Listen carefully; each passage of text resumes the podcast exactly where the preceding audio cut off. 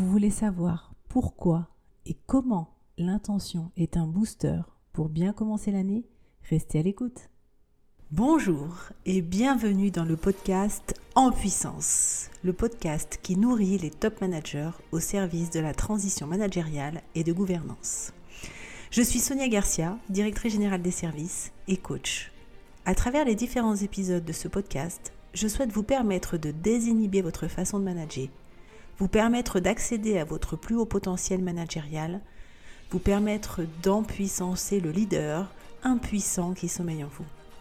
Un leader qui ne subit pas le changement de paradigme en cours, mais au contraire, l'accompagne, le construit, le transcende.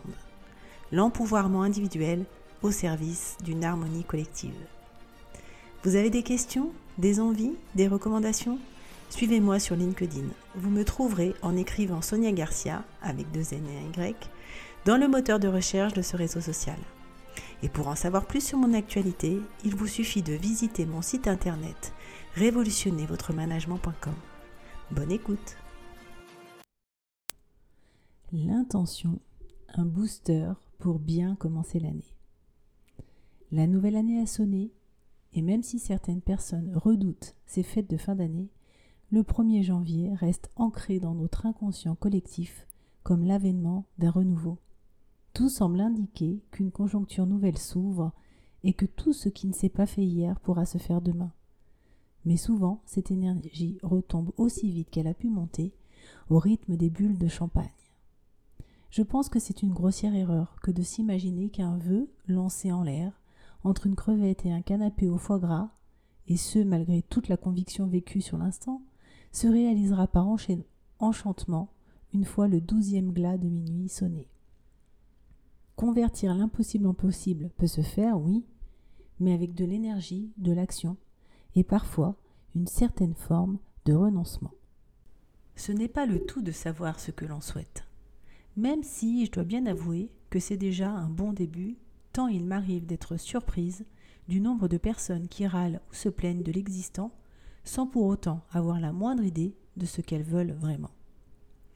L'énergie de début d'année est propice au changement, mais le penser ne le rend pas automatiquement réalité. La première des choses à intégrer est que notre ego n'aime pas le changement. Vous savez, cette fameuse résistance au changement. Notre ego préfère de loin que l'on reste dans notre routine et dans nos habitudes. En effet, et pour faire court, son travail consiste à nous garder en vie. Donc, moins nous prenons de risques, plus il est content. Plus il est content, plus il nous le fait savoir. Il nous envoie des messages. Il trouve tout un tas d'excuses nous assurant que si nous ne mettons pas en place telle ou telle résolution, ce n'est finalement pas si grave. Ce nouvel agenda partagé pour mieux collaborer, cette formation à des méthodes d'efficacité professionnelle, ou l'octroi d'un sommeil réparateur peuvent vite alors passer en second plan.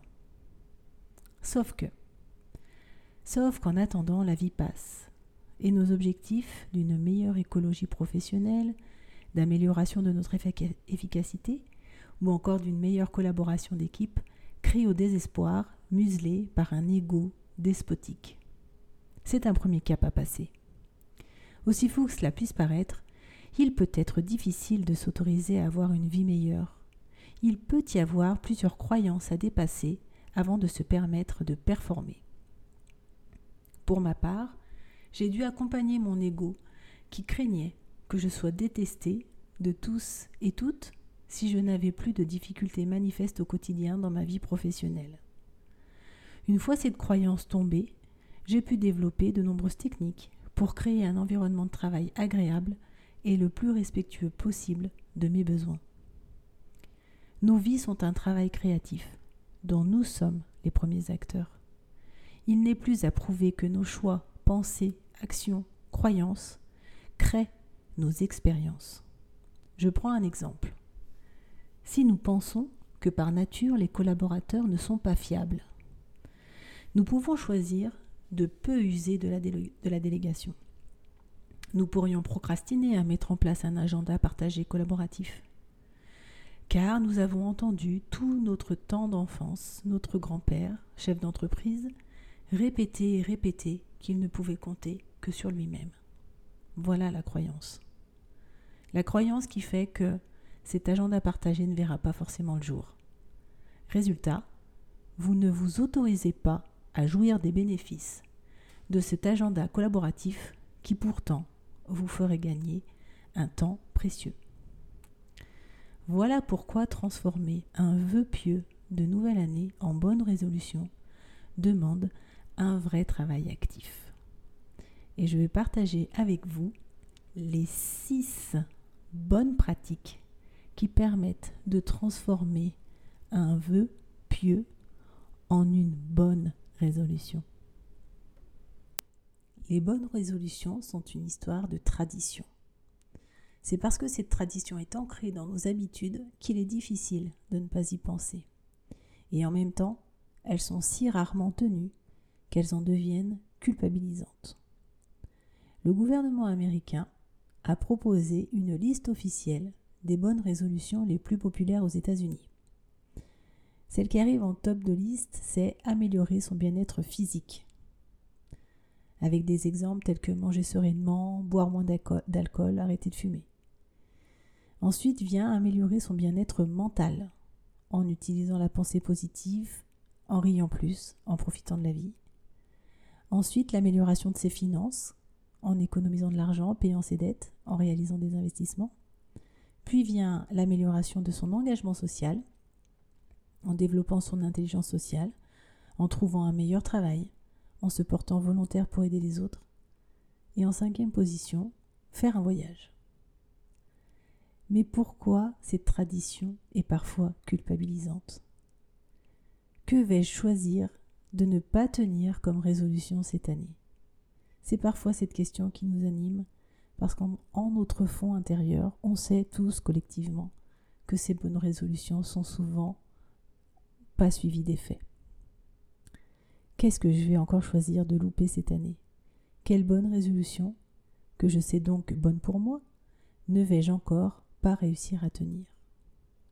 Arrêter de fumer, stopper la malbouffe, arrêter de procrastiner, maigrir, ne plus grignoter entre les repas, faire du sport, ne plus me mettre en colère pour une broutille, appeler mes parents une fois par semaine, appeler mes beaux-parents de temps en temps, lire au moins un livre par mois, ne plus regarder, des missions idiotes à la télé, ne plus faire d'ordinateur le dimanche, dépenser moins d'argent en chaussures, économiser pour les vacances, boire un peu moins de bière, arrêter de faire des jeux de mots qui ne font rire que moi, penser à fêter les anniversaires, demander une augmentation, refaire mon CV, adhérer à une association, repeindre les volets, ranger le garage, entretenir mieux le jardin, me laver les dents deux fois par jour, aller chez le dentiste. Et ma préférée d'entre toutes, arrêter de faire des résolutions en début d'année que je ne pourrai pas tenir. Au secours, cette liste donne presque le tournis. Et pourtant, je suis certaine que vous avez déjà pris l'une d'entre elles et ne l'avez pas tenue. Une tradition culpabilisante, car le fait de ne pas tenir nos résolutions nous renvoie à nos incompétences, au fait que nous ne sommes pas capables, pas foutus de faire ce qui est bon pour nous. Mais si l'on prend les choses avec distance, le fait de manquer à tenir ses engagements diminue notre confiance en nous et notre estime de nous-mêmes. Pour peu que nous l'ayons annoncé à d'autres personnes qui se chargeront de nous le rappeler, eh bien alors, tu n'as finalement pas arrêté de fumer. Les cinq causes majeures du manque de confiance en soi sont la peur de la critique, le sentiment d'infériorité, l'incapacité à s'affirmer, le perfectionnisme et la culpabilité. Et ces cinq causes majeures sont aussi nourries par ces résolutions prises et non tenues. Imaginez, vous êtes dans le flot de la soirée du Nouvel An, l'ambiance est géniale, vous avez bien mangé, siroté une coupe de champagne, vous discutez de bonnes résolutions prises dans la bonne énergie de la soirée, vous clamez solennellement, c'est décidé. Cette année, j'arrête de... Je vous laisserai le bon soin de finir cette phrase. Tout le monde vous encourage, vous félicite, vous vous sentez grisé par cette nouvelle énergie. Le temps passe, et une semaine plus tard, vous n'avez toujours pas arrêté. Cela vous trotte dans la tête, mais pas d'urgence. on n'est que le 6 janvier. Et un matin, vous croisez à nouveau la même bande d'amis que le fameux soir du 31 décembre. Ils sont curieux de savoir comment cela s'est passé pour vous d'arrêter. Sauf que nous sommes en février et que vous n'avez rien fait pour commencer à arrêter. C'est alors que la confiance en soi descend en flèche. Vous avez peur que vos amis vous critiquent, vous vous sentez inférieur, car dans la bande, deux amis ont, eux, réussi à tenir leurs engagements. Vous sentez que vous n'avez pas pu vous affirmer vis-à-vis de vous-même pour débuter, et encore moins à ce moment-là vis-à-vis de vos amis. Peut-être que le perfectionnisme vous a poussé à vous fixer un objectif inaccessible. Enfin, la culpabilité est assurée. Penser est difficile. C'est pourquoi la plupart des gens jugent. Carl Jung. Se fixer de bonnes résolutions à la volée un soir de Nouvel An revient souvent à poser des engagements sans beaucoup de réflexion. Alors ces bonnes résolutions sont motivées par le jugement. Preuve en est des centaines de listes de bonnes résolutions les plus populaires que l'on peut trouver sur Internet. Ces bonnes résolutions relèvent de ce qui est communément perçu comme bien. Ne pas fumer, manger sain, faire du sport. Bonne résolution, oui, mais bonne pour qui? Les bonnes résolutions ainsi prises s'adressent finalement à tout le monde et à personne. Non personnifiées, elles restent distantes de nous et nous avons du mal à nous les approprier.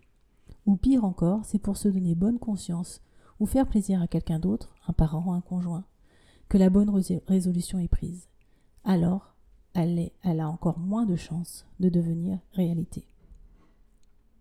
Pour autant, bien penser, les bonnes résolutions sont une excellente chose je partage enfin ces six bonnes pratiques pour transformer une bonne résolution inutile en résolution bonne pour soi. Vous avez remarqué comme les bonnes résolutions sont souvent des trucs chiants qu'on n'a pas envie de faire? Intellectuellement, on s'y retrouve, mais concrètement, ça ne fait pas rêver. Personne ne choisit comme bonne résolution de continuer à manger trop gras et trop sucré, ou d'augmenter le temps de jeu vidéo de ses enfants pour avoir un peu plus la paix, ou encore d'aller moins souvent voir ses parents ou ses grands-parents à la maison de retraite. Voici ces bonnes pratiques, ces six bonnes pratiques, pour rendre ces bonnes résolutions réalité et ainsi booster son année. La première, deux plus pour un moins. La règle des deux points positifs pour un point négatif garantit l'intérêt que l'on a à mettre en place une bonne résolution indépendamment des effets pénibles que cette dernière va susciter. Aussi pénible que soit une mauvaise habitude, si nous ne l'avons pas encore changée, c'est parce qu'elle nous apporte également des éléments positifs. Je recommence parce que c'est un petit peu perturbant pour l'ego d'entendre ça. Aussi pénible que soit une mauvaise habitude, si nous ne l'avons pas encore changée, c'est parce qu'elle nous apporte également des éléments positifs. Tant qu'il n'y aura pas plus d'intérêt à changer, la bonne résolution ne sera pas appliquée. L'exercice consiste donc à énumérer tous les points négatifs à vivre la situation que vous souhaitez faire évoluer par une bonne résolution, puis de trouver deux points positifs pour chaque point négatif. Je vous donne un exemple. Point négatif à mettre en œuvre ma bonne résolution. Arrêter de fumer me privera d'une certaine convivialité en soirée pour deux points positifs à mettre en œuvre ma bonne résolution. Fumer me donne très mauvaise haleine et fumer altère ma capacité respiratoire et donc ma santé. Vous l'aurez compris, votre liste de points positifs à mettre en œuvre la bonne résolution sera deux fois plus longue que celle des points négatifs à mettre en œuvre la bonne résolution. C'est une excellente manière d'interroger l'importance que revêt pour vous la mise en place de ce changement dans votre vie. S'il vous est difficile de trouver deux plus pour un moins, inutile d'être devin pour prédire que la bonne résolution en question restera un vœu pieux, terreau d'une perte de confiance en soi. Bonne pratique numéro 2. On ne dit pas je veux. Eh bien, si. Quelle qu'ait été votre éducation, il est indispensable de formuler votre résolution en commençant par un franc et percutant je veux.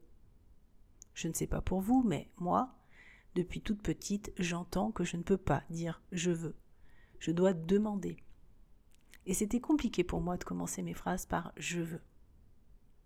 Mais en même temps, vous conviendrez que cela a plus de chances d'aboutir qu'un vague j'aimerais éventuellement peut-être à réfléchir.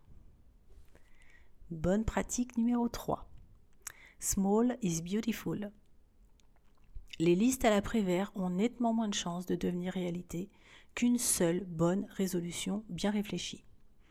Alors oui, cela fait plus rêver d'annoncer que l'on a décidé d'arrêter de fumer et de se mettre au sport et de partir trois fois en voyage dans l'année et de devenir localvore et d'atteindre zéro déchet dans l'année. Mais cela aura beaucoup moins de chances d'aboutir que d'arrêter de fumer ou de se sculpter un, corps de rêve ou de partir trois fois en voyage ou de devenir localvore ou d'atteindre zéro déchet dans l'année. Mieux vaut mettre cinq années pour voir aboutir ces cinq résolutions en les mettant en œuvre une à une, plutôt que de le répéter comme un refrain tous les cinq ans et n'avoir rien fait au bout de ces cinq ans. Bonne pratique numéro 4. Est-ce que cela dépend 100% de moi? Autrement dit, êtes-vous l'unique responsable dans la mise en œuvre de cette résolution? Si la réponse est non, laissez tomber et revoyez-la. Arrêter de fumer ne dépend que de vous. En revanche, trouver le job de mes rêves, non. Vous voyez la différence? Pour trouver le job de vos rêves, il faut qu'une autre personne choisisse de publier cette offre et de vous recruter. C'est en cela que cela ne dépend pas à 100% de vous. Il ne faut pas pour autant renoncer à trouver le job de vos rêves. En revanche, votre bonne résolution pourrait être tout mettre en œuvre pour définir l'environnement idéal de travail qui représenterait le job de mes rêves. Puis prendre attache auprès d'un cabinet de recrutement pour potentialiser mes chances. Vous voyez, la différence est nette. Bonne pratique numéro 5. Et qu'est-ce que j'y gagne? Ou la méthode des 5 P. En quoi l'application concrète de votre bonne résolution dans votre quotidien est importante pour vous? Qu'est-ce que cela vous apportera d'important? Mesurer l'enjeu de cette résolution permet de galvaniser la motivation et alors d'augmenter sérieusement nos chances de réussite. La règle des 5 P pour 5 pourquoi. La méthode des 5 P, dite aussi méthode des 5 pourquoi, a été inventée par l'ingénieur industriel japonais Taichi Ono 1912-1990 et permet d'identifier les causes profondes d'un phénomène observé. J'utilise cet outil en conduite de projet, comme sans doute beaucoup d'entre vous, mais j'ai trouvé qu'il était tout à fait pertinent à appliquer lorsque l'on cherche une motivation profonde à une action quotidienne. Parce que la réponse au premier pourquoi ne met en évidence qu'une raison superficielle, le fait d'insister en posant quatre pourquoi encore appliqués à chacune des réponses permet de découvrir la cause profonde. Exemple. Pourquoi est-ce que je veux arrêter de fumer Pour ne plus avoir une mauvaise haleine? Pourquoi ne veux-je plus avoir une mauvaise haleine Pour avoir plus de facilité à m'adresser aux autres? Pourquoi est-ce que je veux avoir plus de facilité à m'adresser aux autres? Parce que j'en ai assez d'être seul. Pourquoi est-ce que j'en ai assez d'être seul parce que j'aimerais fonder une famille. Pourquoi est-ce que j'aimerais fonder une famille? Parce que j'aimerais transmettre tout ce que cette vie m'a apporté en expériences difficiles et merveilleuses. Au final, je veux arrêter de fumer pour pouvoir transmettre tout ce que cette vie m'a apporté en expériences difficiles et merveilleuses. Voilà la motivation profonde qui offre beaucoup plus de chances de réussite. Dans cet exemple-là en particulier, évidemment. Bonne pratique numéro 6. Parlons positif. Le cerveau ne comprend pas la négation. Qu'est-ce que cela signifie? Prenons un exemple ultra connu. Si je vous demande de ne pas penser à une baleine ou à un éléphant rose, vous allez immédiatement visualiser la dite baleine ou l'éléphant rose dans votre esprit. Ensuite, vous allez vous dire que vous devez oublier cet animal et arrêter d'y penser. Vous essaierez donc de ne penser à rien ou à autre chose. Mais le mal est fait. Vous ne deviez pas penser à une baleine et vous l'avez fait. Rassurez-vous. Tout cela est normal. En réalité, le cerveau ne peut pas comprendre ne pas penser à une baleine. Il est obligé d'imaginer ce qu'il est possible de faire, puis se dit qu'il ne faut pas le faire. La négation n'est pas naturelle pour lui. Il imagine donc l'action interdite, puis il décide de faire l'inverse. Imaginez, hein, en tant que parent, quand on découvre cette information et qu'on s'entend répéter à longueur de journée à nos enfants Arrête, arrête, arrête. On ne parle pas positif dans ce cas-là. Je reviens à mon sujet. Ainsi, sans le vouloir, en utilisant des formulations négatives, nous allons inciter notre cerveau à penser à ce que nous ne voulons pas qu'il pense. Ainsi, en pensant je ne fume plus ou j'arrête de fumer, on envoie d'abord un message à notre cerveau qui dit fumer, je fume, ce qui va stimuler l'envie que nous cherchons justement à éliminer. Nous prenons donc un risque en éveillant la possibilité de le faire. Un remède consiste à parler positivement. Nous préférerons donc je veux une haleine fraîche à j'arrête de fumer ou je veux m'habiller en taille 38 plutôt que je veux perdre du poids. Avec ces six bonnes résolutions, vous améliorerez indéniablement votre estime de vous-même.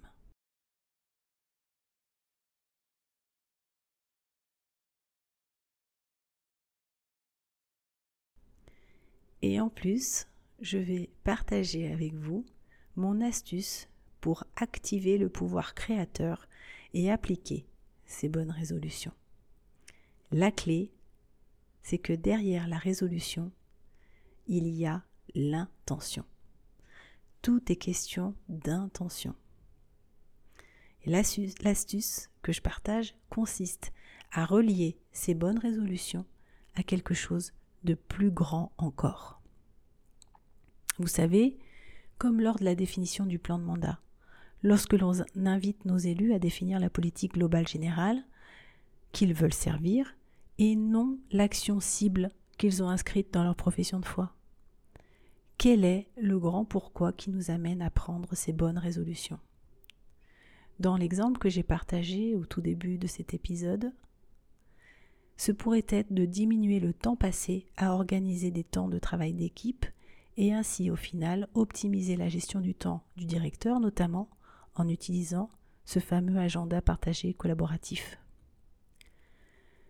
Que vous décidiez de rentrer à l'heure du travail, ou d'arriver à l'heure d'ailleurs, de diminuer votre charge mentale, d'assurer une délégation plus efficace, de faire monter vos collaborateurs en compétences, de gagner en efficacité, d'intégrer de la créativité dans votre travail, de mettre en place davantage de procédures, d'alléger votre agenda en temps de réunion.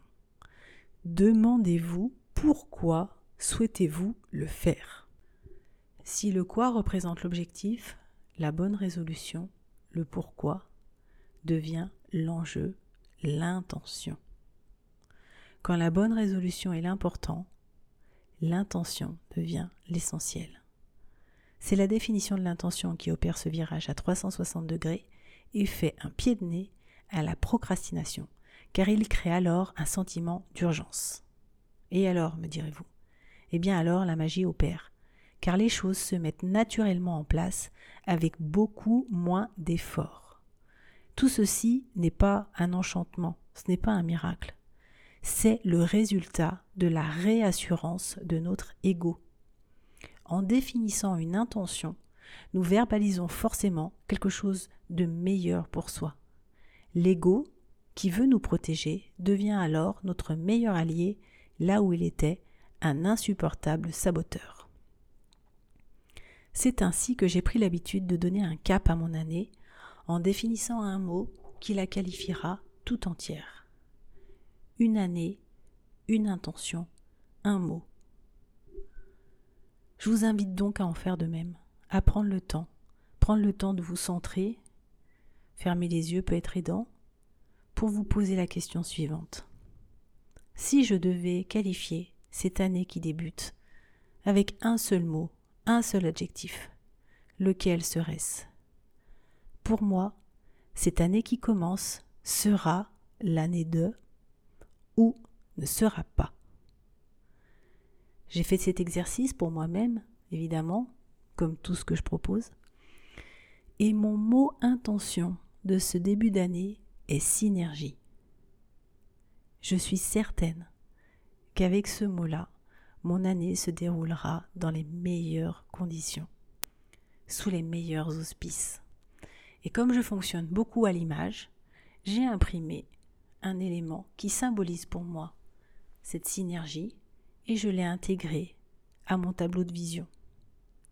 De manière simple, le tableau de visualisation ou tableau de vision est un collage à partir de découpages, d'images, de photos, de dessins de votre choix pour vous aider à visualiser vos objectifs. On l'appelle aussi le vision board, sert à vous donner une visualisation de vos projets, de vos rêves ou de vos buts et objectifs à court, moyen ou long terme. J'ai pas toujours le temps de faire un tableau de vision, alors parfois je choisis une image qui me parle vraiment, qui m'aide à me reconnecter à cette intention et je la mets en capture en fond d'écran de mon ordinateur ou de mon téléphone. Pour moi, cette année qui débute sera l'année de la synergie ou ne sera pas. Et pour vous, posez-vous la question. Pour conclure, je vous souhaite de prendre la bonne résolution formulée en je veux et positivement, qui dépendent de vous à 100% et vous apportent la satisfaction du cinquième pourquoi. Je vous souhaite également de définir le mot intention qui regroupera le mieux possible cette ou ces quelques résolutions et vous apportera toute la satisfaction possible pour cette année qui débute. Si cet épisode vous a parlé, si vous avez des enjeux particuliers sur cette année, ou que vous avez un besoin de transcender des blocages, de faire différemment, sachez que j'organise le 26 janvier qui vient une journée de coaching de groupe que j'ai intitulée Une journée pour les organiser toutes. Nous commencerons la journée par cet exercice que je vous ai proposé de définition des résolutions ou en tout cas des grands objectifs de l'année importants pour vous, de la définition de ce mot intention, et puis ensuite, petit à petit, en intégrant les différentes parts de soi, c'est-à-dire notre vie professionnelle, notre vie personnelle, nous viendrons organiser toute l'année, en commençant par les semestres, puis les trimestres, puis les mois, et je vous apprendrai à le faire par semaine, puis par jour, éventuellement à l'heure, de manière à ce que cette année qui s'annonce soit une année au cours de laquelle vous aurez enfin cette sensation d'accomplissement. Si vous êtes intéressé, vous pouvez me contacter sur LinkedIn ou par le formulaire de contact sur mon site internet. Je serai vraiment ravie de vous accompagner. Si vous avez aimé ce podcast et que vous voulez m'encourager à continuer, je vous invite à mettre 5 étoiles à partir de votre téléphone sur Apple Podcast ou sur votre plateforme d'écoute préférée. Vous pouvez aussi partager l'épisode avec votre entourage si vous pensez que cela peut les intéresser. Et si vous avez envie d'aller plus loin, je vous invite à me retrouver sur mon site internet révolutionnervotremanagement.com ou sur LinkedIn. En attendant, je vous dis à bientôt pour un nouvel épisode.